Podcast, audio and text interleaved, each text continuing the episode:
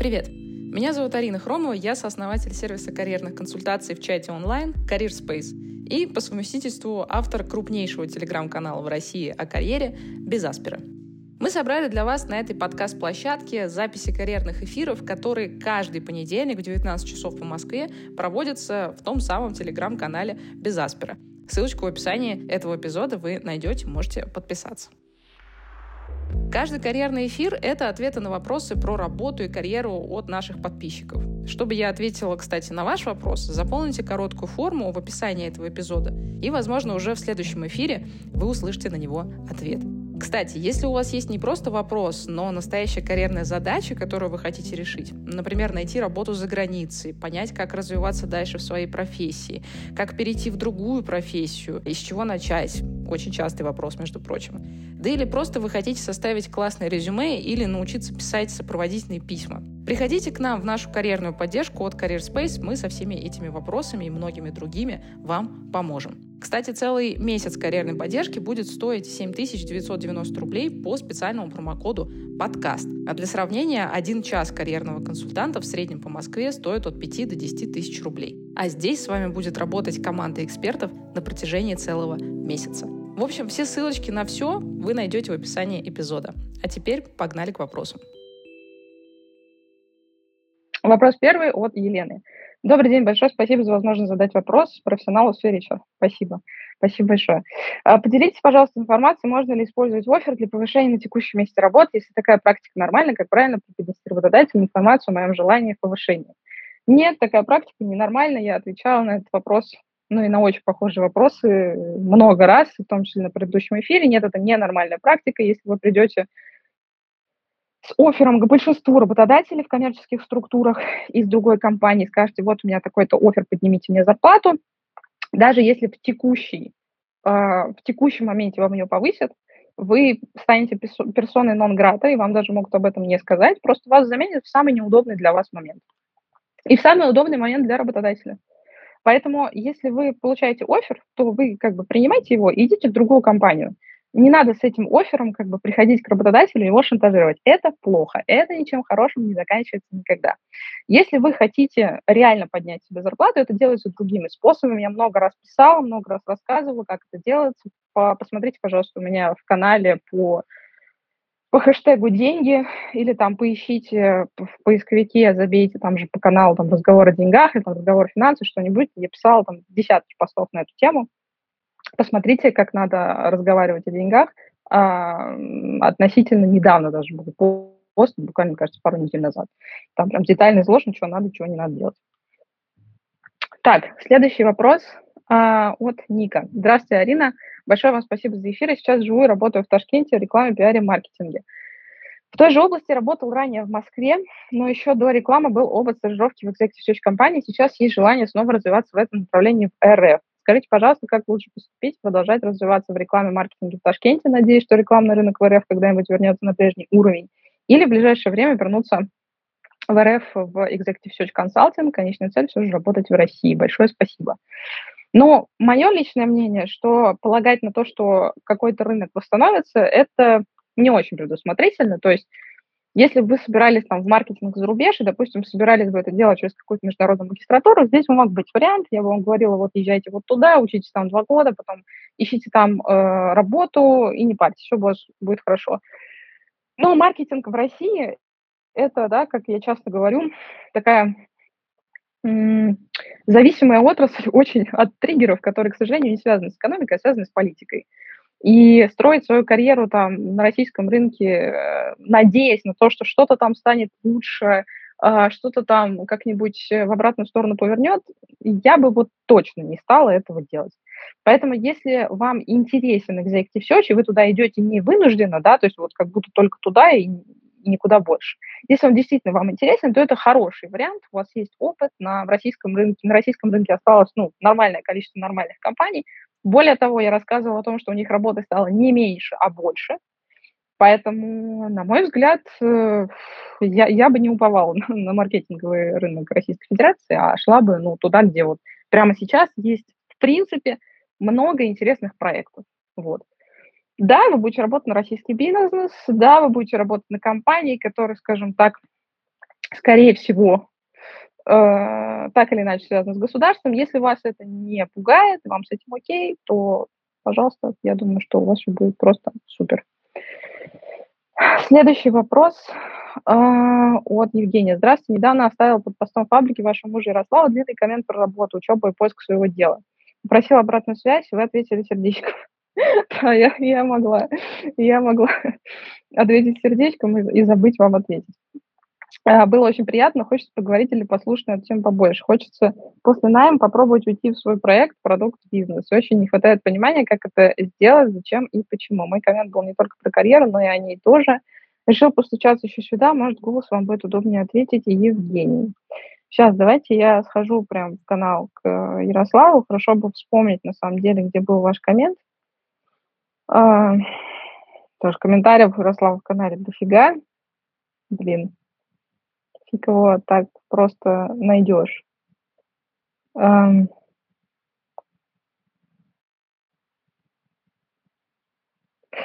Ну вот, наверное, Женя, это вы, я думаю. Да, про, джун-разработчика. Так, у вас тут история. После двух заводов 27 лет наконец устроился в большую IT-компанию, прошел довольно трудный путь, трам-там-там-там-там. У меня довольно много друзей, которые либо только начали, либо уже прорвались джуны, я их по возможности консультирую, помогаю с фокусом и прочее. И вот сегодня мне написал знакомый, знакомый, чтобы проконсультироваться, ему 40 плюс лет, и он хочет из руководителя в компании по озеленению перейти в разрабы. Тут там тоже дальше описание мотивации. Пум-пум-пум-пум. Я пока думаю, как мне все это упаковать, с чего начать про личный бренд, про телеграм-канал еще дома, и основную работу надо как-то вплести в эту косу. Так много вопросов. Учитывая мой небольшой опыт именно в разработке, как стрёмно брать деньги за помощь. Ну, вот это вот прям прикольная штука и драйвит. Ну, смотрите, я бы первое, что, на что я обратила внимание, что, ну, как бы, если помогать э, людям, да, то в том, в чем вы компетентны. То есть, условно, э, помогать людям проходить ваш же путь, вот прям ваш же, это окей да, а, то есть вот говорить людям, вот смотри, я вот делал так, и у меня сработало. Но у вас здесь есть как бы слабая сторона, которая говорит о том, что ну, вы, как бы, вы не знаете, как бывает еще. Поэтому, на мой взгляд, вот ваша ответственность, она состоит в том, что говорить людям, которые к вам приходят, что типа, чувак, смотри, вот у меня было так, да, э, у меня это сработало, я надеюсь, что у тебя это сработает тоже. Я делал вот это, вот это, вот это, вот это, вот это. И тогда как бы здесь, ну, как бы нет никакой, на мой взгляд, проблемы с тем, чтобы брать за это деньги. Любая работа должна а, быть оплачена. Вы не можете постоянно тратить свое время на людей и даже на там хорошо знакомых вам людей и так далее, и постоянно тратить его бесплатно, это нехорошо, на самом деле. Я очень не люблю такие вещи. А, и поэтому, ну, на мой взгляд, вот если вы будете, как бы, да, проговаривать эту важную вещь, что вот смотри, я не знаю всего, я знаю, как было у меня, и вот мы можем с тобой попробовать вот так, так, так, так, так. Тогда у человека, да, заранее не будет каких-то ложных ожиданий, что вы знаете абсолютно все, во-первых. Во-вторых, вы начнете потихонечку прокачиваться и, может быть, поставить это как-то, ну, на поток. И третье, ну, э, просто у вас будет там неплохой заработок рядом, почему вы и нет. Вот, наверное, так я смотрю на всю эту историю. Так, эм, Следующий вопрос от Андрея. Добрый день, Арина. Являюсь подписчиком Дизастера практически с его основания. Лет пять уже? Да, пять лет. Вот, было в сентябре. И слушаю эфир от самого первого. Кайфы, кайфы, спасибо большое. То, что вы делаете, это супер ценно, вы расширяете мировоззрение, наталкиваете на полезные инсайты. Продолжайте в том же духе, ваша энергетика вдохновляет. Спасибо большое. Собственно, вопрос. На канале много говорится о релацируемых и нерелацируемых профессиях. А что по поводу индустрий? Являюсь руководителем проекта с инженерным бэкграундом на одном из предприятий атомной энергетики. Как оценить шансы на релокацию на логичную отрасль за рубеж, прежде всего ЕС, США, Канада, Великобритания, Австралия, при том, что отрасль энергетики, тем более атомной, как правило, является стратегической и может иметь ограничения от устройства иностранцев, а также с учетом того, что отраслевая технологическая среда в РФ отличается от зарубежной. Были ли в вашей практике подобные кейсы? Спасибо. Да, очень важная история. Я имею в виду с, с некоторыми индустриями, которые являются частью государственной стратегии, тут очень сложно что-либо сделать. Ну, смотрите, у меня, например, в практике были кейсы людей, которые переезжали а, по таким нефтегазовым историям работали в государственных нефтегазовых компаниях России, ну, у нас других нефтегазовых компаний нет, очевидно, вот, переезжали за рубеж. Это не был простой переезд, но переезжали. Это долго, сложно, но возможно.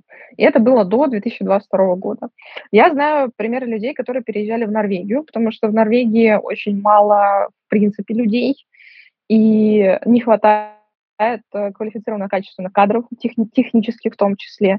Но, если честно, с учетом вашей специфики именно вот, ну, атомной энергетики, мне кажется, это все-таки большой такой эм, большой накладывающий ограничения сегмент, и я бы здесь просто посмотрела на переход в какую-то смежную сферу. То есть, условно, посмотреть, можно ли ваши навыки применить в какой-нибудь смежной сфере, которая, ну, не является настолько, э, настолько государственной важной. Вот, условно, те примеры там, да, с нефтью и газом, которые я привела, мне кажется, они все-таки, ну, более э, гибкие нежели там, ну, работа с какой-то атомной индустрией, это прям совсем сложно. И, может быть, это можно было бы сделать, знаете, через какие-нибудь истории, типа там переобучение за рубежом, например, да, то есть там повариться в какой-то среде еще несколько лет, может быть, получить граждан. Ну, короче, это будет очень сложно, это будет совсем непросто, поэтому если вы хотите э, ну, жизни попроще, я думаю, что все равно нужно будет каким-то образом менять отрасль и смотреть, э, может ли ваш профессии, именно, да, ваша функция, быть э, релевантна в другой индустрии. Вот, собственно, поэтому мы очень часто говорим о релацируемых и нерелацируемых функциях, потому что индустрии бывают смежными и бывают хорошо смежными и могут сильно повлиять ну, на то, можете вы релацироваться или нет. А вот если у вас там профессия, вот ее вообще никуда никак не повернуть, ну тут уже, тут уже совсем сложно. А, следующий вопрос от Игната. Арина, добрый вечер. Спасибо большое за эфир. Очень познавательно, хорошо расширяет бизнес-кругозор. Спасибо большое, Игнат. Начинал работать в форензике в иностранной компании несколько лет, затем в резюме были крупные российские компании, как частные, так и государственные. В сферах финансового контроля и экономической безопасности. Чуть меньше года назад уехал на временный контракт, пока два года, филиал российской компании в одну из непопулярных стран Ближнего Востока. На должность, э, связанную с экономической безопасностью слэш форензиком. Начиная задуматься, что делать после окончания проекта, учитывая специфику форензика и наличие желания вернуться в Россию. Первый вопрос, есть ли, на ваш взгляд, перспективы данной сферы в России? Второе, реально ли вернуться и найти хорошую работу на открытом рынке, или это такое направление, где все решают, где все решают рекомендации и знакомства? Спасибо. Так, ну смотрите, то, что я видела вообще, и как я сталкивалась с форензиком, это история максимально популярная, наверное, в, в компании большой четверки. То есть вот э, наибольшее количество вакансий, которые скапливаются в каком-то вот, да, месте, там, в сгустке, это компания большой четверки. И, ну, в компании большой четверки, очевидно, ну, большая часть вакансий не открыто просто выкладывают, можно на это дело откликаться. Конечно, намного лучше, когда у вас есть реферал какой-то, но вот, в принципе, как бы открытый рынок на эти вакансии существует. Это первое. Второе, что надо понимать, это очень узкий рынок, да, то есть помимо большой четверки есть еще там отдельный ряд компаний, которые тоже, ну, там, специалисты всякие по экономической безопасности и так далее. У них тоже есть, но это довольно узкая направленность. И, соответственно, вот к нам приходят иногда люди и говорят, типа, ну вот, а что вы так мало вакансий публикуете? Ребята, не мы публикуем мало вакансий. Вот в стране существует мало вакансий по тому или иному направлению. Мы ничего не можем с этим сделать, мы не можем их родить. Соответственно, когда вы принимаете решение о поиске э, какой-то там, как, какой, какой-то новой работы, по какой-то там, новой или не новой специальности, нужно понимать э, объем вашего рынка, на котором вы будете это делать. Третье, что насчет перспектив? Слушайте, давайте я, наверное, грустную вещь скажу. Я не особо видела перспектив до 2022 года, я не особо вижу их сейчас. Ну, то есть, типа, это узкий рынок, это маленький рынок в России, здесь практически нет вакансий. Если у вас есть возможность уходить куда-то в смежную сферу, то я бы на вашем месте уходила бы. Ну, потому что не, я, я вижу очень понятный потолок в этой профессии э, там, у людей, которые, которые не заняты. Вот, это мой взгляд. Следующий э, вопрос от Ольги. Ой, люблю такие вопросы. В- вопросы э, с такой очень понятной подъебкой, вот, э, но типа я такая вся белая пушистая. Э, я, кстати, мне муж сказал, что вот у меня в эфирах хорошо бы, чтобы у меня был какой-нибудь один вопрос, на котором я могла бы так вот э, изредка материться, добавляя типа изюминки. Вот, э, с, прошлого, с прошлого эфира там один тоже был замечательный комментарий. Вот он говорит, слушай, что-то в этом есть. Ну вот, э, теперь у меня будет каждый раз эм, стрим, и каждый раз будет какой-нибудь вопрос, где я буду позволять себе немножко материться. Вот это вот как раз он. Давайте зачитаю. Здравствуйте, вот вы выкладываете в Телеграм оферы недели, но вы ведь не можете помочь пройти человеку именно техническое интервью, а это 99% успеха. Если ты специалист никакой, то никакие софты тебе не помогут. Это я вам как пройти говорю. Просто хотелось бы для себя понять ценность вашей услуги, консультации. Вы помогаете тем, кто плохой специалист, получить офер за счет софтов? Ощущение, что хорошим специалистам ваши услуги не нужны. Ой, Ольга, ну садитесь поудобнее. Буду отвечать на ваш охренительный вопрос. Значит, первое. Каждый второй человек, э, приходящий к нам в карьерную поддержку, он приходит не за тем, чтобы мы ему рассказали, как интервью проходить, а на основе нашего широчайшего, просто капец какого э, широкого бизнес-кругозора, вы, наверное, это заметили, да, э, слушая мои эфиры, вот чтобы мы помогли ему за счет нашей этой экспертизы выбрать карьерный путь, по которому дальше развиваться. Если у вас нет карьерной стратегии на ближайшие месяцы, годы, то я вас поздравляю, у вас рано или поздно начнутся огромные проблемы. Но вы, вероятно, очень хороший специалист, а, вот, э, про которых вы, собственно, пишете в вопросе. И, наверное, карьерная стратегия у вас такая четкая, расписанная на два листа, вот как мы обычно расписываем для наших клиентов. Вот у вас, наверное, есть, да? Едем дальше. Второе. Хороший специалист может очень плохо рассказывать про свои замечательные навыки. Я за свою карьеру проинтервьюировала, наверное, эдак 200-300 коммерческих директоров, вот, которые отлично продавали свои товары и услуги, типа там коммерческий директор какого-нибудь метра, коммерческий директор Альфа-банка, там экс-коммерческий директор какого-нибудь X5 Retail Group. Вот это вот все, э, все были как бы наши кандидаты, когда я работала в экзеке. При этом эти же люди, которые прекрасно продавали там свои товары, были коммерческими директорами, там, вице-президентом по коммерции и так далее, парадоксально очень часто не умели презентовать себя на интервью. То есть вот, ну, вряд ли вы на свидание приходите с засаленной головой и желтыми зубами, да? Вот считайте, что здесь такая же аналогия.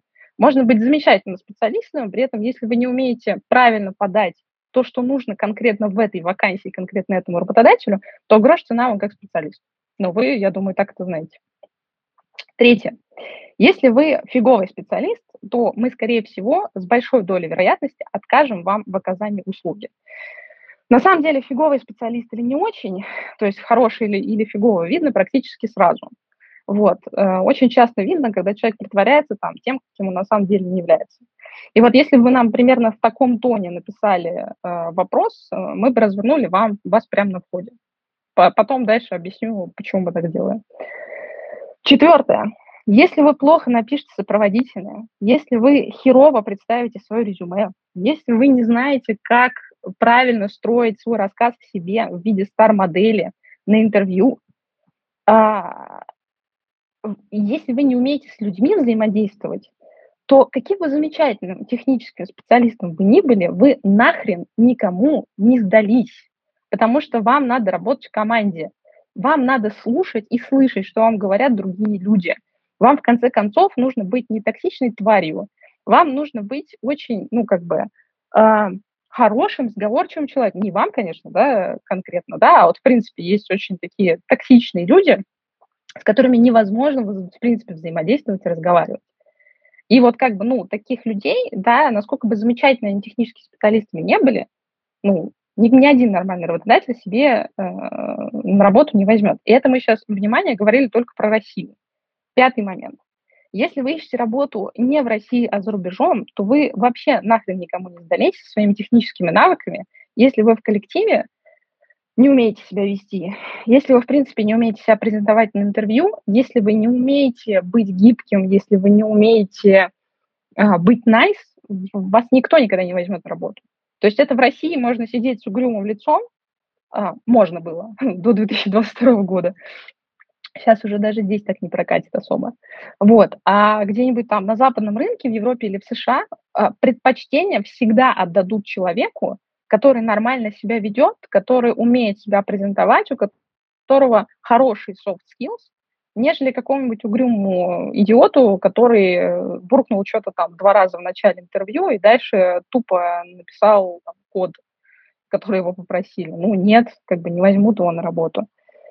И последнее. Если человек приходит к нам в карьерную поддержку, устраивает нам истерику, говорит, вы мне что-то там должны, то мы просто в одностороннем порядке делаем возврат и не берем его в работу. Мы не хотим всяким истеричкам и людям, которые не умеют нормально формулировать свои мысли, помогать находить работу. Мы стараемся делать так, чтобы российский рынок стал, ну, плюс-минус нормальным, где работодатели и кандидат нормально друг к другу относятся. И мы стараемся это доносить и до кандидатов, и до работодателя. Если человек ведет себя так с нами, значит, он так ведет себя со всеми. И мы не хотим, чтобы такие люди попадали в нормальные компании. И мы считаем это своей миссией. Вот, поэтому я думаю, э, ответ из шести аргументов вас устроит. Вот. Следующий вопрос от Виктории. Добрый день, потрясающая команда. Подскажите, пожалуйста, если не повышают в компании, работаю уже пять лет. Засиделась, пора ли бежать? Разговаривала с директором, HR, руководителем компании 50 человек. Расти некуда, да и не вижу себя уже здесь уже бежать или найти место для побега для начала. Так, ну, давайте разбираться, да, очень как бы стандартная история, про которую мы тоже много раз говорили. Прежде чем куда-нибудь уйти, надо найти место, куда уйти. То есть, ну, как бы уходить в текущем рынке, да в любом, на самом деле, рынке, но аж в текущем тем более, а, в никуда это очень плохая затея. Не надо так делать. То есть сначала вам нужно найти место, куда вы уходите, принять для себя решение, что вы точно туда уходите, да, для того, чтобы не было вот, ну, как бы вот этой вот истории, что я приду там э, с оффером к своему текущему работодателю и буду ему показывать, вот, что у меня есть офер в другое место. Ну, нет, это не надо, это как бы так не сработает, будет не очень хорошо. Я так делать не советую. Соответственно, вы сначала находите какое-то место работы, куда вы хотите перейти, договариваетесь там с будущим работодателем, когда вы будете выходить. Если вам, ну, как бы я за то, например, что если вам нужно закончить какие-то дела в текущей компании, то вы их заканчиваете. Иногда это занимает неделю, иногда это там, стандартные две недели, а иногда месяц. Я, например, там, ну, уходя со своих предыдущих мест работы, всегда старалась сделать так, чтобы за мной никому не приходилось доделывать, по крайней мере, и проклинать меня, как я фигово все сделал. Для меня репутация плюс-минус как бы, ну, важна. Вот. А, есть люди, которым она не важна, и которые говорят, типа, ну, я две недели свою отработаю, и дальше там гори оно огнем. Ну, окей, как бы, ну, будем надеяться, что мир не круглый, и как бы, ну, когда-нибудь это плохо не скажется. Но в целом, как бы, я за то, чтобы всем было хорошо и, ну, как, как бы удовлетворительно хотя бы, да, когда они расстаются. Вот. Так, следующий вопрос от э, Валентина. Мне 40 лет, я 14 лет работаю в одной международной компании. Сначала операции 4 года, потом продажи 9 лет, немного аналитики, дошел до заместителя коммерческого директора по развитию и т.д. И последние пару лет управление проектом, бизнес-анализ, проектирование дашбордов. Развитие внутри я не вижу ни в профессиональном, ни в финансовом плане. Чувствую, что совсем выпал с рынка, но при поиске новой работы столкнулся с тем, что никто не хочет меня брать, даже на ту самую зарплату, что есть сейчас. Недостаточно специализации, широкий кругозор никому не нужен. В планах найти работу за границей, там, похоже, та же проблема. Что посоветуете? Но если вы все-таки нацелены на работу за границей, то сделать надо следующее. То есть первое, смириться с тем, что у вас будет падение в грейде. Второе, понять, что это будет ну, падение где-то в один-два грейда точно. Третье, а, вычленить основную вашу специализацию, которую вы можете а, релацировать и продать за рубежом. Скорее всего, это будет что-то связанное с, ана- с аналитикой, причем с такой, ну, хорошо бы хардовой аналитикой, может быть, какой-нибудь sales-аналитикой. Бизнес-аналитика – это просто ну, такое непонятно большей частью, чем эти люди занимаются. Я вот тоже из раза в раз говорю, особенно на российском рынке. Sales-аналитика, она и то более очерченная. А, можно, можно попробовать а, усилить свои знания там, в продуктовой аналитике и попробовать с этим бэкграундом релацироваться. Быстро это не будет, легко это не будет, но это не выглядит чем-то невозможным, если вы а, на это дело заложите, там, условно, год-полтора на то, чтобы до, а, докрутить какую-то часть своих навыков и на то, чтобы, ну, пройти непростую такую дорожку с большим количеством откликов и с потенциальным интервью э, на зарубежном рынке. Вот. Ну и надо, конечно, думать, на какой именно зарубежный рынок вы хотите поехать, потому что ну, есть страны, где без первого языка вы работу, к сожалению, не найдете. Без первого, я имею в виду, это ну, языка страны, куда вы перебираетесь. Так, следующий вопрос. От Сергея. Здравствуйте, мне 50 лет, всю жизнь в IT, последние 10 лет занимался веб-разработкой. Увлекся iOS-разработкой, прошел школу одного IT-гиганта. Есть ли шансы найти работу э, в iOS? А если у HR-специалистов установка, что если мобильная разработка, молодая область, туда только молодых рассматривают, а для стариков только старые технологии и т.д.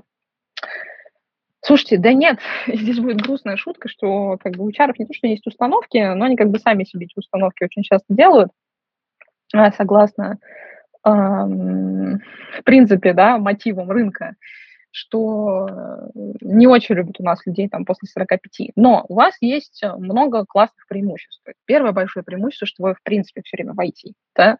А второе преимущество, я уверена, что если вы всю жизнь в IT, то вы общаетесь очень хорошо и ну, как бы понимаете молодых айтишников. Это круто. Это огромный плюс, потому что очень многие люди, которые переобучаются на IT, не понимают, что их проблема не в том, что они не умеют SQL-запросы писать. SQL-запросы писать, извините меня, пожалуйста, можно обезьяну научить. А проблема как бы этих людей в том, что они не из этой среды и стать как бы своим в этой среде, разговаривать также, не писать «вы» с большой буквы, не говорить «Геннадий Петрович», э, не знаю, не писать предложение «уважаемый Сергей», э, там, пришлите документы, точка, очень срочно, точка. Вот, ну, как бы, это, это очень важный момент, который у вас, скорее всего, э, вот эта проблема в коммуникации отсутствует, потому что вы из этой среды. При этом, конечно, ну, а, конкурировать со, там, с молодыми ребятами тяжело не потому, что есть вот какая-то установка вот в iOS-разработку, мы берем только молодых. Да нет, конечно. А просто тяжело, просто тяжело с молодыми конкурировать, потому что, ну, как бы, какой-то там запал, да, а, какой-то, какая-то молодость, вот это, ну, там, энергичность и так далее. Но я думаю, что, опять же, с, чем, с тем, что, с тем бэкграундом, что у вас есть, вам будет намного проще и прям какой-то невозможной задачи э, найти iOS, э, iOS-позицию для вас я не вижу. Опять же, просто не будет, потому что, в принципе, iOS-разработчиков джунов, да, их не часто ищут, все ищут медлы, медла и выше, но я не думаю, что у вас будут проблемы, с которыми сталкиваются большинство, да, то есть вот, которые я описала, в том числе с точки зрения коммуникации. Ну, а дальше уже вопрос техники. Там, правильно, нормально писать сопроводительные, делать тестовые, там, э, понимать, что вот вы, в общем-то, в IT давно, но конкретно в iOS мало, соответственно, как бы вы готовы учиться, и вы не все в этой жизни знаете. То есть, опять же, тоже очень часто распространенная ошибка у людей, э, которые переучиваются и которые состоялись со своей другой профессией, что они приходят со своим вот, не знаю, там, со своей книжкой э, жизненной э, в монастырь к, к другим людям такие, а вот я вообще все знаю, несмотря на то, что вот конкретно в этой области он ни черта не знает. Но жизненный опыт ты не пропьешь. У меня, у меня таких историй было просто дофига. Вот, ну, что я могу здесь сказать? Вы, вы, судя по тому, как вы формулируете свой вопрос, на такого человека не похоже, поэтому я думаю, что у вас все будет нормально. Следующий вопрос от э, Татьяны. Работаю в управлении э, капитального строительства.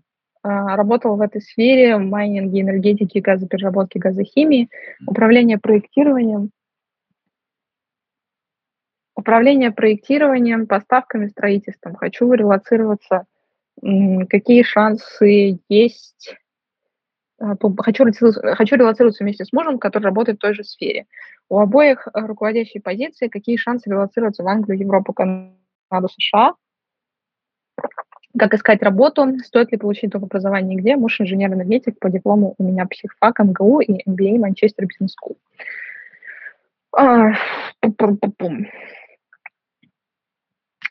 Ну, давайте так. Опять же, вот я на похожий вопрос сегодня отвечала, э, связанный с э, атомной энергетикой. Здесь немножко другая специфика в том плане, что вам будет попроще, чем людям из атомной энергетики, да, все-таки там строительство, капитальное строительство, там, не знаю, майнинг, энергетика, это не всегда э, чисто государственные компании, и можно найти там варианты переезда э, и релокации в таком случае. Но, э, во-первых, я бы очень четко обозначила страны, куда как бы, ну, глобально переезжали. То есть, ну, там, переехать э, на европейский рынок, где большая конкуренция, будет сложно. Ну, да, я думаю, что какую-нибудь ну куда? В ту же Великобританию, да, я думаю, будет нереально. Ну, хоть, ну, как бы вот то, что вы пишете в Англию, я думаю, что это будет нереально.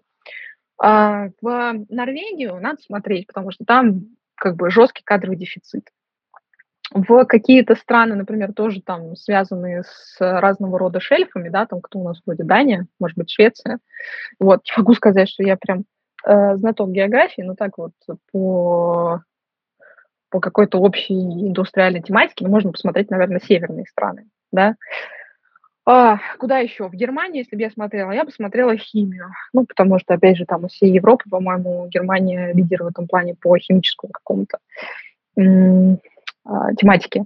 Что касается США и Канады, это отдельные рынки, в которые очень сложно пробиться.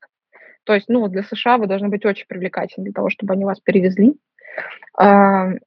Искать там работу крайне сложно.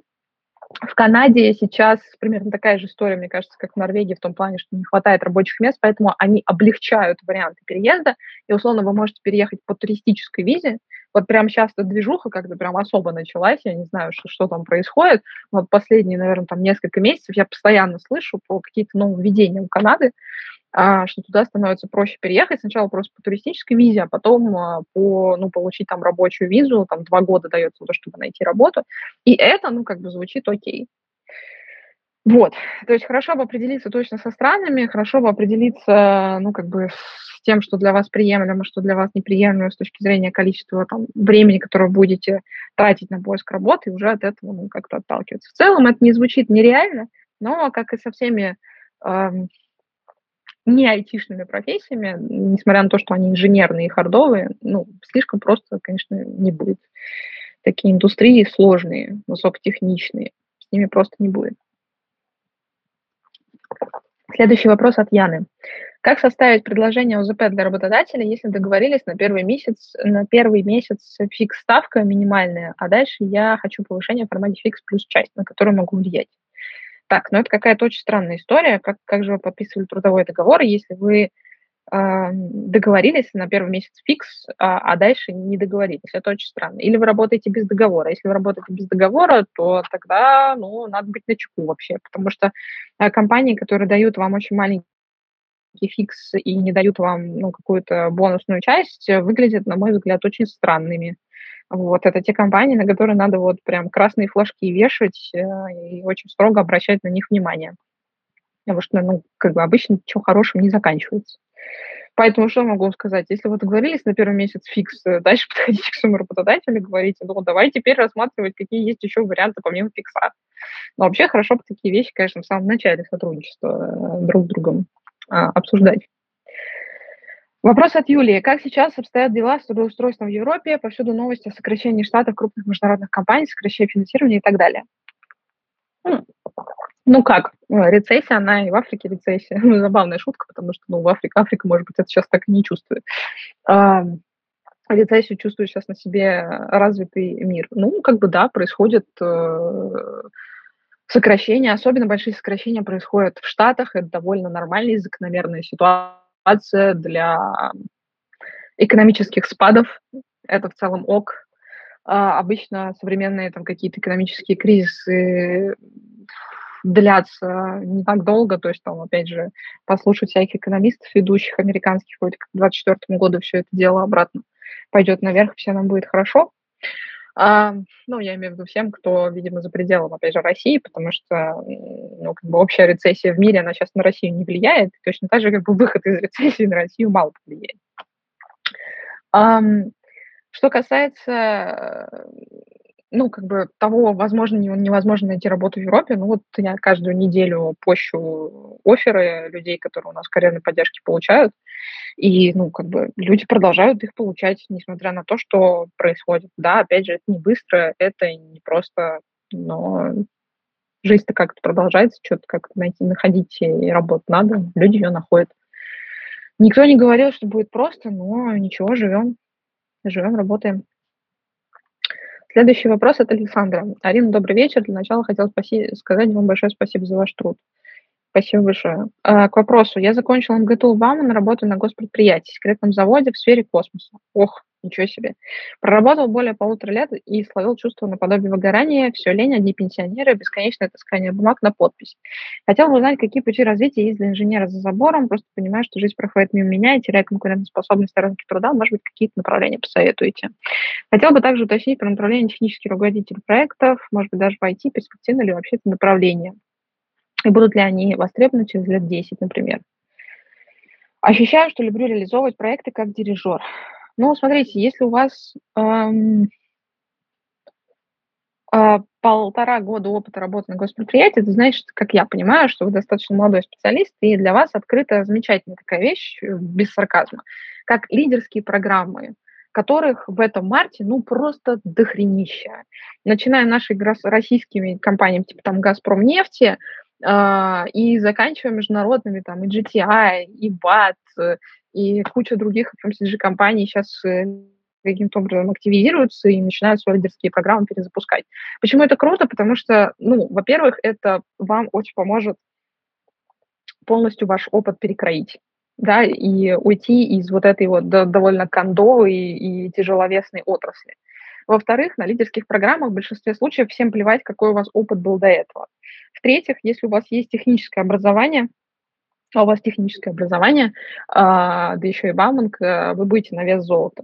В-четвертых, у меня есть десяток кейсов людей с очень похожей историей, как у вас. Кто-то в космической индустрии, кто-то в какой-то атомной, еще в какой-то тяжеловесной. Между прочим, тоже большинство из них МФТИ и Баумансы.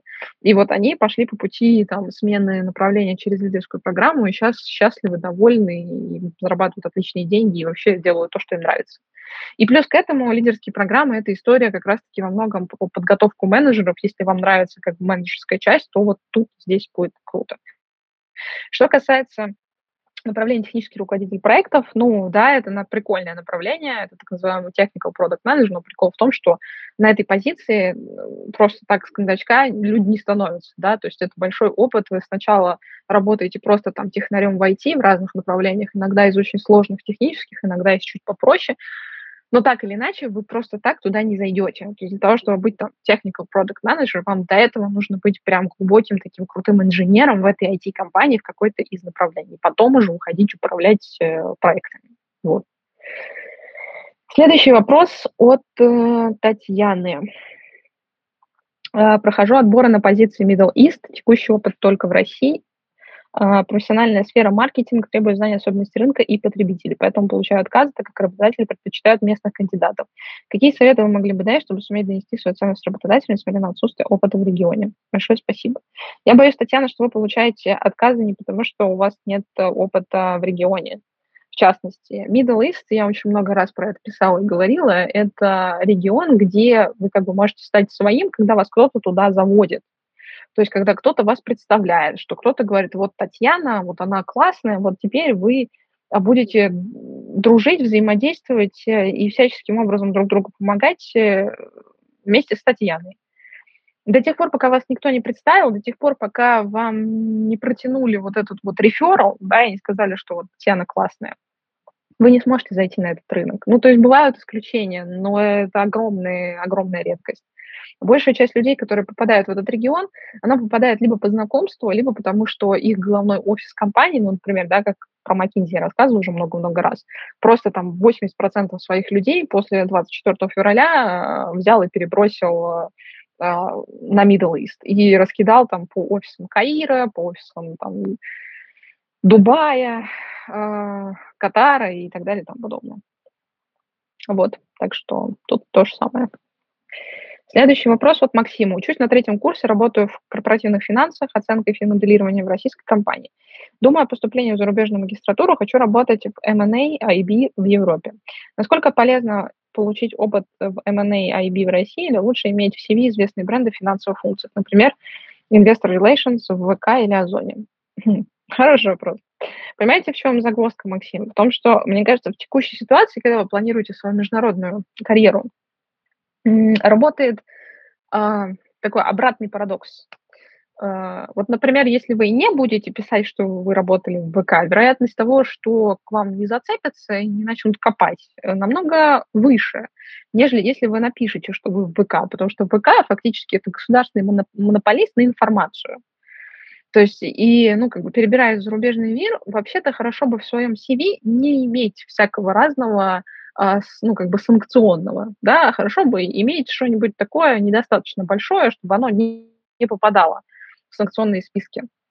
Поэтому, что касается ВК, ну, скорее нет. Что касается Озона, ну, как бы окей, а, просто как бы мы в таком мире живем, что в тот момент, когда вы пойдете туда работать, он не в санкционном списке, а потом оп, появится по непонятным причинам. Ну, короче, то есть по-хорошему я бы выбирала какие-то, э, если вы прям планируете себе карьеру не в России, выбирала бы напротив а, какие-то компании, которые подальше бы от э, всего, что может зацепить глаз э, международного работодателя в плохом смысле этого слова. Вот. Можно, например, я не знаю, ну, я бы не советовала просто этого делать, но просто как пример. Да, например, если у вас был опыт какой-то в большой четверке, это еще можно было как-нибудь натянуть сову на глобус, но работали бы вы не в технологиях э, доверия, как это сейчас есть, боже мой. Ну, кто придумывает эти названия компаниям, я не понимаю. Какое количество мемов можно на эту тему сделать? А, а вы работали, например, и продолжаете работать там в PricewaterhouseCoopers, да? Тут еще как-то как бы, ну, окей. Uh, все-таки как-никак международная компания, и не начнут, может быть, там глубоко копать, что вот это там уже русифицированное подразделение и так далее. Ну, короче, можно пойти. А вот когда вы идете работать прямо вот в такое вот, прям вот в гнездо, скажем так, российской санкционки, ну, тут как бы, мне кажется, ну, это не сильно, может быть, повлияет, но я бы не стала рисковать. Вот. Следующий вопрос от Александры. Здравствуйте, спасибо за ваши эфиры. Спасибо, что слушаете. Моя ситуация. Работаю бизнес-аналитиком в IT-компании в РФ. Зарплата 170 э, тысяч, жду долгожданного ребенка, в декрет собираюсь на 2-3 месяца, дальше няня, и я буду растить ребенка одна. Вопрос. Хочу увеличить свой доход. Если говорить о переходе в другую компанию, то, наверное, лучше делать это после декрета. Сейчас уже нет смысла дергаться. Или с такой зарплатой в нынешних реалиях дергаться вообще не нужно. Мне 24 года, если это важно, работаю с третьего курса образования профильное. Я думаю, что до декрета дергаться действительно точно не надо. А уйдите спокойно в декрет. Тем более, если вы в этой, в этой компании работаете долго, ну, как бы вам будет намного спокойнее, да. Uh, уйдите спокойно в декрет, тем более, что вы надолго не собираетесь, вернетесь быстро к работе, и дальше там уже посмотрите, как будет развиваться ситуация. Uh, что касается зарплаты, ну, зарплата у вас действительно очень хорошая по, по текущим меркам, да и вообще. Uh, но, опять же, как бы уходить куда-то, да, надо, имея как бы доступ к тому, куда вы уходите. То есть не уходите в никуда, да, сначала найти работу, потом уже уходить. Вот когда вы что-то там найдете, поймете, что вот там мне там платят больше, и для меня сейчас это критично, и я вот ухожу чисто из-за денег, кстати, будьте здесь аккуратными, да, вот не переходить в компанию прям чисто из-за денег, ну, обычно это плохо заканчивается. То есть э, а, ну, все-таки я, я понимаю вашу ситуацию, и как бы там ребенок это вообще, то есть я представляю, там, какое количество финансов вдруг берется и вообще из ниоткуда еще на вас сваливается, а, и надо зарабатывать, и вот это вот все. Но когда будете думать о следующем переходе, все-таки постарайтесь, чтобы это не был переход только за деньгами, потому что очень легко напороться на хренового работодателя, вот, который, может, и будет вам платить больше, но вы не сможете с ребенком вообще никак время проводить, вы будете просто приползать в 12 ночи, не знаю, у вас будут какие-нибудь э, странные начальники, ну, короче. Желаю вам очень не попасть в какой-нибудь типичный, typical Russian бизнес, как я это называю, в плохом смысле этого слова. Есть хорошие российские компании, есть вот typical Russian companies. Вот туда лучше не попадать. Следующий вопрос от Елизаветы. Арина и команда, спасибо вам за такую колоссальную работу. Спасибо большое команда слушает э, почти всегда эфиры, по крайней мере, большая часть команды всегда слушает эфиры, поэтому все, что вы э, пишете в виде благодарности и то, что я зачитываю, команда тоже всегда слышит. Очень круто, спасибо большое. Сейчас развиваюсь в TND, э, привлекает работа HR-бизнес-партнера. На прошлом эфире вы как раз обсуждали, что на роль HRBP можно перейти из моей сферы. Ну да, TND и CNB это как самый оптимальный. Задумываюсь о релокации в европейские страны, поэтому мой вопрос в том, насколько релацируема эта сфера. Возможно, стоит перейти во что-то смежное, чтобы быть интереснее на европейском рынке труда. HR не очень релацируемая сфера. А, каким бы HR вы ни были, я имею в виду, там, да, будь вы HR-бизнес-партнер, будь вы training and development, будь вы там рекрутер, в принципе, а, большинство подразделений в HR, они не очень релацируемы. Исключение составляют ситуации, когда человек 10-15 лет, ну, иногда чуть меньше, отработал в компании, а, и внутри компании перебрался на какой-то рынок. У меня такие примеры есть, достаточно много, опять же, было до 2022 года, но тем не менее. Если вы прям хотите в HRBP, вас это привлекает, и вы хотите потом за рубеж, то, наверное, самый оптимальный вариант – это посмотреть на какие-то международные компании, которые остались в России. Я не знаю, честно, есть, остается ли у них какая-то связь с Headquarters. Я думаю, что, конечно, она эм, будет меркнуть и становиться все меньше, сто процентов. Но, тем не менее, это остается какой-то ниточкой для того, чтобы перебраться потом за рубеж по, по вашей вот этой вот профессии, да, по HRBP. На мой взгляд, это, ну, как бы одна из очень, э, ну, таких, ну, не то что проверенных, но в текущей ситуации, как бы, ну, каких-то ниточек, которые может туда привести. Второй вариант – это перейти э, в компанию, которая работает на международный рынок, но у этой компании э, типа ну, российский фаундер. То есть, например, там до 22 года у нас большое количество таких компаний было. А, например, переправляли за рубеж всякие Бьюики. Бьюик, это, если помните, был, была такая очень э, яркая компания, аналог, на самом деле, самоката, только на зарубежном рынке. Доставка еды быстрая вот, э, которая закрылась, к сожалению, но э, суть в том была, что вот они, например, там, HR-бизнес-партнеров, них все были они русские, а, и они большей частью их перебрасывали из, из России.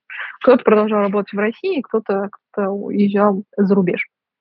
Вот, то есть я, я вижу вот такие, наверное, варианты. Так, следующий вопрос от Адели. А, сейчас непростые времена. Что выбрать? Хороший жирный офер, классная компания или остаться на прежнем месте на худших условиях? В эпоху стабильности такой вопрос бы не возник, но сейчас сложно решиться на перемены.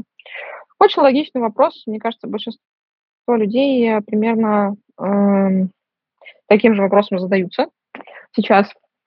Зависит от того, в какую компанию вы собираетесь переходить. То есть, если вы работаете сейчас в хорошей компании, и кроме денег вам ничего другая компания не предлагает, то это фиговая затея. Если компания, куда вы собираетесь переходить, предлагает еще что-то, э, например, там, не знаю, по внутренней корпоративной культуре, там, по каким-то практикам роста, там еще что-то, она не уступает текущей, тогда, да, можно рассмотреть. То есть вот для этого, например, там мы в своем курсе по поиску работы в России. У нас там есть инструмент, э, не только в России, там, по, по поиску работы за рубежом тоже, по-моему. Но есть инструмент оценки оффера. Мы там его сами сделали, сами вывели, там 7 параметров, э, и вы по этим 7 параметрам там сравниваете офферы от разных компаний. Вот, у меня был тоже пост на эту тему, поищите, пожалуйста, в Безаспере, э, там, погуглите слово оферы, там год назад, может чуть больше, у меня был пост тоже на эту тему. Вот, и посидите, посравнивайте ваши текущие там, или будущие оферы по этой системе, вы поймете, надо вам переходить или не надо. Вот, ну или в карьерную поддержку к нам приходить. А, тоже поможем вам с этим совсем.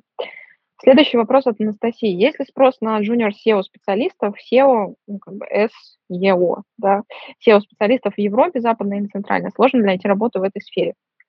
Давайте я выражу свое собственное мнение. Я считаю, что просто SEO-специалисты и SEO как направление, оно умирающее. Не надо идти в умирающее направление. А почему оно умирает? Ну, я думаю, что вы сами, работая как бы в этой сфере, должны это понимать, потому что, ну, как бы это не корневая функция маркетинга, во-первых. Во-вторых, я не знаю, чем будут заниматься SEO-специалисты, когда у нас появятся нормальные продвинутые поисковики, то есть у нас Google трансформируется в что-то среднее между там Google текущим, да, поисковиком и чатом GTP, GP, фу, чат GTP, а, что будут в, этом, в, этой, в, этой, в этой ситуации делать SEO-специалисты? Я не знаю. Ну, типа, может быть, они перейдут в людей, которые пишут промпты. Я не знаю, промпты, да, это вот, ну, штуки, которые помогают вам правильным образом а, задать а, вопрос чату потому что на самом деле большая часть э, успеха вашего взаимодействия с нейросетями зависит от того, насколько хорошо вы сформулируете свой запрос туда. Если вы правильно это сделаете, то все будет хорошо. Неправильно, ну, как бы получите всякую ерунду.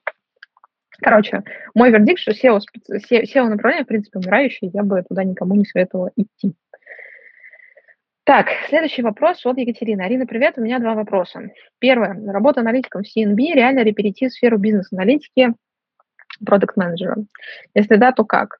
Второе, подскажи, пожалуйста, какие компании стоит рассматривать, если хочешь развиваться в сфере продукт-менеджера эти продукты, Яндекс ВК, что еще можно рассмотреть, где искать. Спасибо большое. Э, так, ну вот первое, что работа аналитиком в CNB, можно ли перейти в сферу бизнес-аналитики, продукт-менеджмента? Можно перейти, в принципе, в аналитику, э, такую, ну, большую часть, я не знаю, людей называют это дата-аналитикой. Мы с Ярославом, когда сейчас делаем курс по его продуктовой аналитике, пришли к выводу, что не существует такой, такой профессии, как дата-аналитик, ее просто нет. Вот, дата-аналитика делится на три направления. Бизнес-аналитика, продуктовая аналитика, там, и есть еще какая-то там аналитика, вот, которая тоже непонятно, чем люди занимаются. Вот, поэтому если вы хотите перейти куда-то в сферу IT, то, скорее всего, будете связаны с, продукт, с продуктовой аналитикой. Э, можно перейти, вам надо будет хорошо подкачаться. У вас хороший бэкграунд, если вы работаете в CNB, то есть вы, в принципе, умеете работать с цифрами, у вас, скорее всего, там хороший системный склад ума, вы, у вас не будет большой проблемы для вас там, работать какими-то техническими э, программами, типа, там, не знаю, с тем же SQL, там, не знаю, вы наверняка бог Excel и вот это все, поэтому у вас есть неплохой бэкграунд, это можно делать, но хорошо бы нормально подучиться. И переход в продуктовую аналитику возможен. Переход в продукт менеджер из текущей ситуации невозможен. Он будет возможен из продуктовой аналитики. То есть вы из CNB переходите в продуктовую аналитику, из продуктовой аналитики переходите в продукт менеджера. Вот такой формат работает. И вообще говорила и продолжу говорю, что самые сильные продукты в этом мире появляются и будут появляться из продуктовых аналитиков, потому что это люди, у которых достаточно сильный а, бэкграунд технический и очень сильный бэкграунд бизнесовый а, за счет того, что они кучу всего анализируют. Вот. И поэтому из них получаются лучшие продукты. Если вы хотите туда, то у вас должен быть вот такой путь. Следующий вопрос. А, ну, ну и, соответственно, вот, сходите к Ярославу, заполните ему анкету по его курсу продуктовой аналитике, который вот он запускает. Так, эм, следующий вопрос от э, Яны. На месте рекрутера в какой момент вы подумали бы о смене работы, если в текущей компании демант на хайринг, то есть спрос на найм, невысокий, и это продолжается N времени. Наймы есть, но сильно ниже тех объемов, которые обсуждались на берегу. Кандидаты тоже на рынке есть, но бизнесу пока не нужны в таком объеме. Понемногу начинает накрывать ощущение э, затягивания в болото. Сама компания, коллеги, процессы нравятся. Крупные международные IT-компании есть возможность прокачивать смежные скиллы, но именно по практическим навыкам. А, но именно по практическим навыкам успешного хайринга все-таки маловато. Но если вы хотите развиваться в рекрутменте, то, наверное, если вы не получаете достаточного количества опыта в вашей текущей компании, то надо уходить. Если вы не хотите быть рекрутером, то ваша текущая позиция – отличный вариант для того, чтобы поискать что-то смежное внутри компании, и посмотреть, где вы еще можете себя развить. Ну, например, примерить на себя роль там, какого-нибудь junior HR-бизнес-партнера и начать в компании заниматься не только рекрутментом, но еще и T&D. Да, и попробовать там какие-нибудь э, обучающие штуки для ну, внутри компании по, посоздавать и переобразовывать. Зависит от вашей долгосрочной карьерной э, стратегии, э, которую вам тоже надо определить. Э, и в зависимости от этого уже принимать решение, что вам дальше делать.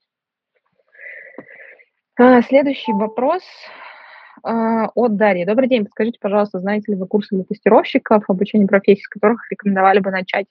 Точно знаю, что хочу пройти обучение. Иллюзия перехода в новую сферу не имею, так как с вами давно. Так, ну я говорила, что есть какие-то э, курсы, честно, я не помню, как эту девушку зовут. Но если вы погуглите, в принципе, вот курсы по тестированию, вы наверняка на нее наткнетесь. Вот, э, это будет как вот мне тут э, рядом э, в open space мы сидим, подсказывают Ольга Назина. Вот, э, погуглите ее, и если хотите, ну, как бы сходите к ней.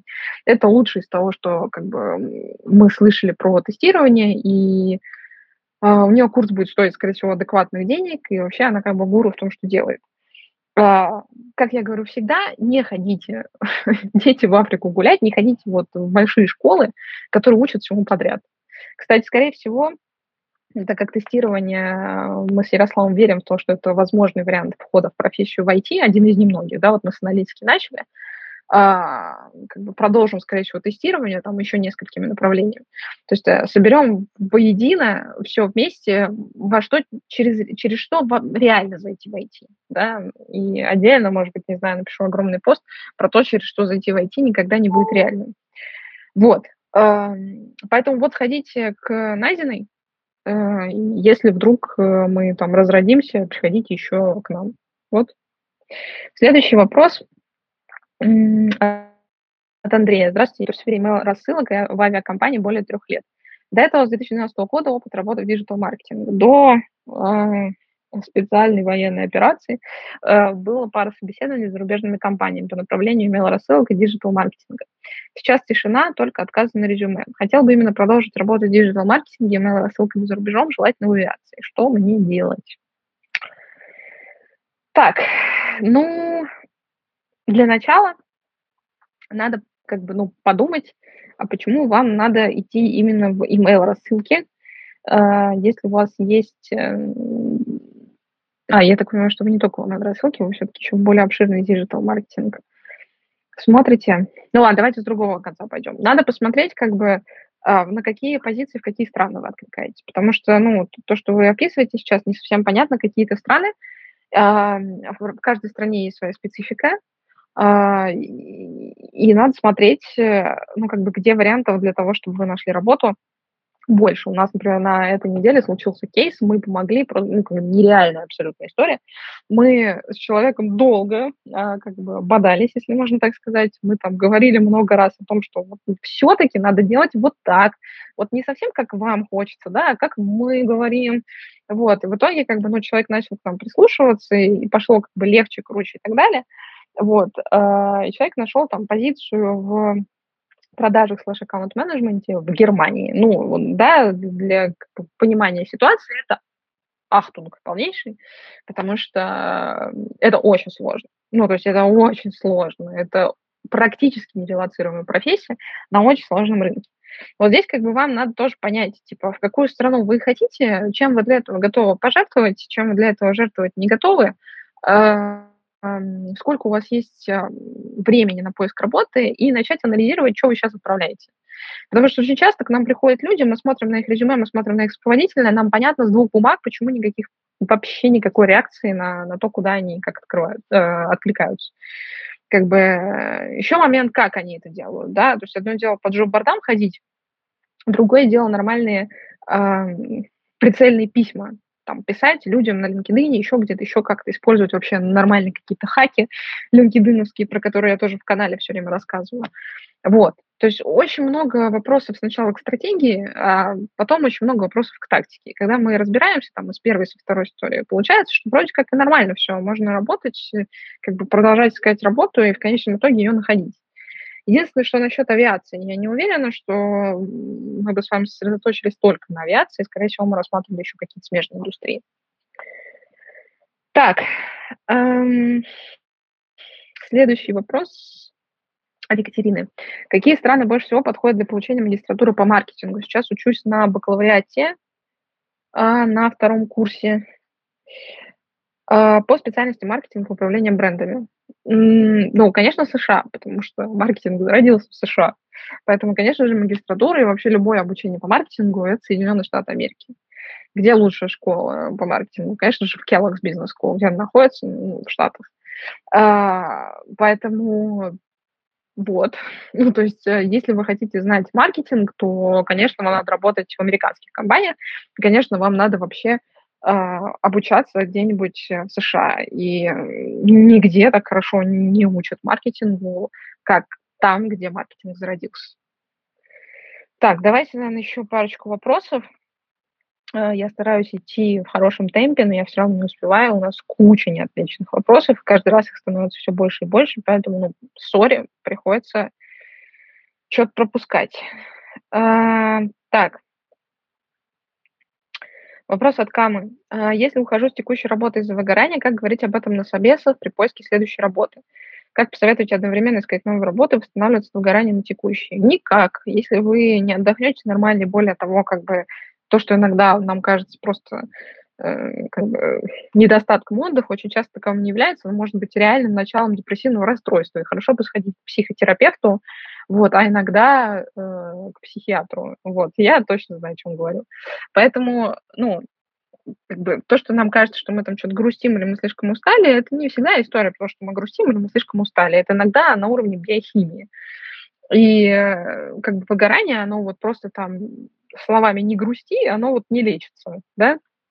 Это надо идти и исследовать, все ли у вас нормально с биохимией, как бы все ли у вас, э, ну, как бы хорошо, не нужна ли вам какая-то медикаментозная поддержка или хотя бы там психотерапевтическая и так далее. То есть одновременно искать новую работу и восстанавливаться выгорание на предыдущее – это хреновый вариант. Ну, как бы так не работает.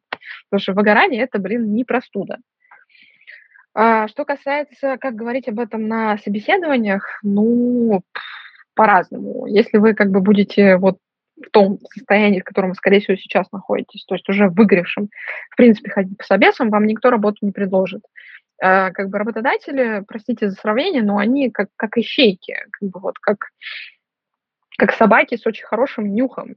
Они очень хорошо видят и чувствуют, а, когда с человеком что-то не так, когда у него что-то происходит. Я уже рассказывала много раз эту историю, могу рассказать ее в 25 раз.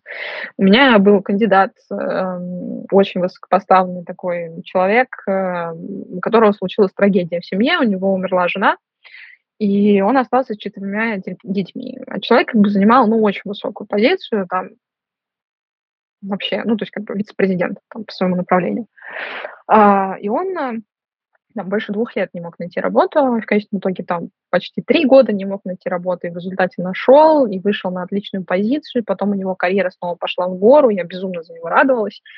Но когда я представляла его как каким-то из своих клиентов, у меня всех клиентов э, поступал как бы фидбэк, что с человеком что-то не так. Мы не можем понять, что, с ним что-то не так. Он вот как-то ну, не, не можем понять, что, короче. Ну, клиенты часто формулируют вообще свои ответы на вопросы так, ну что-то с ним не так. Вот какой-то он там, недостаточно не знаю, жизнелюбивый, что ли, еще что-то. Ну, как бы. А я знала всю эту ситуацию в Зентей, потому что, ну, он как бы поделился. А, я, очевидно, никому из клиентов это не рассказывала, и вообще потом разговаривала, говорила, Сергей, ну, давайте, надо что-то с этим делать. То есть мы с вами долго, я очень ценю вас как профессионала, он действительно был у меня на нескольких проектах, очень профессиональный человек, один из лучших в своей сфере вообще в России был и остается, и говорит, давайте что-то с этим делать, ну, потому что так нельзя. Ну, как-то уже по-человечески с ним разговаривали, и, ну, насколько я знаю, он там пошел как бы решать свою проблему, в том числе там, психотерапевтическим путем. Вот, через какое-то время как бы, ну, нашел работу. Поэтому, э, когда вы хотите а, сделать вид, что вы не выиграли, у вас это очень плохо получится, к сожалению. Поэтому вы сначала восстановитесь от этого дела, потом уже давайте с вами поговорим в следующей как бы, итерации, да, а как вам об этом разговаривать с вашим будущим работодателем. Так, ну я думаю, что нам надо уже прям закругляться. Давайте какой-нибудь последний коротенький ответ, э, вопрос точнее, найду. Арина, добрый день, спасибо за ваши ответы. Ситуация следующая. Прошла все круги процедуры найма, решила проверить компанию. Нашла негативные отзывы и выяснила, что в отделе, в который меня пригласили, большая текучка кадров. В среднем люди не отрабатывают больше года, при этом вознаграждение выше среднего по рынку. Стоит ли пробовать или это тревожный звонок? Вопрос от Елены. Ну, конечно, это тревожный звонок. Ну, сто процентов это тревожный звонок. Но, как бы, как я уже сегодня не раз говорила, да, э, люди как бы выбирают либо идти и тревожиться, но получать больше, потому что когда вам платят сильно больше рынка, что-то здесь не так. Вот всегда. Не бывает так, что вам платят огромные деньги в два раза выше рынка, и все замечательно. Нет, так не работает. Так не бывает. Я вам точно говорю, как человек, который ну, как бы предлагал кандидатам э, большое количество разных предложений а, как бы, которые точно требовали от них такой сильной эмоциональной а, устойчивости, я вам точно могу сказать, когда вам платят там в 2-3 раза больше рынка, здесь нечисто, точно. А, здесь что-то есть такое, как бы, за что вам эти деньги дополнительно и платят. Поэтому 100% тревожный звонок. А дальше как бы, вам хорошо поговорить с каким-то человеком, ну, что вы там не на сайтах э, каких-нибудь э, проработодателя.ру сидели, а поговорить прям с каким-то человеком конкретным из отдела, что происходило, желательно не с одним, а с двумя, найти как-нибудь их там, не знаю, в социальных сетях, в LinkedIn, да, он просто делается, и спросить, что конкретно было не так и почему люди уходили. Ну и третье, уже принять решение для себя, как бы ходить туда или в итоге все-таки не ходить. Вот. И тут уже каждый человек сам для себя выбирает э, там, спокойная жизнь или там побольше наклад.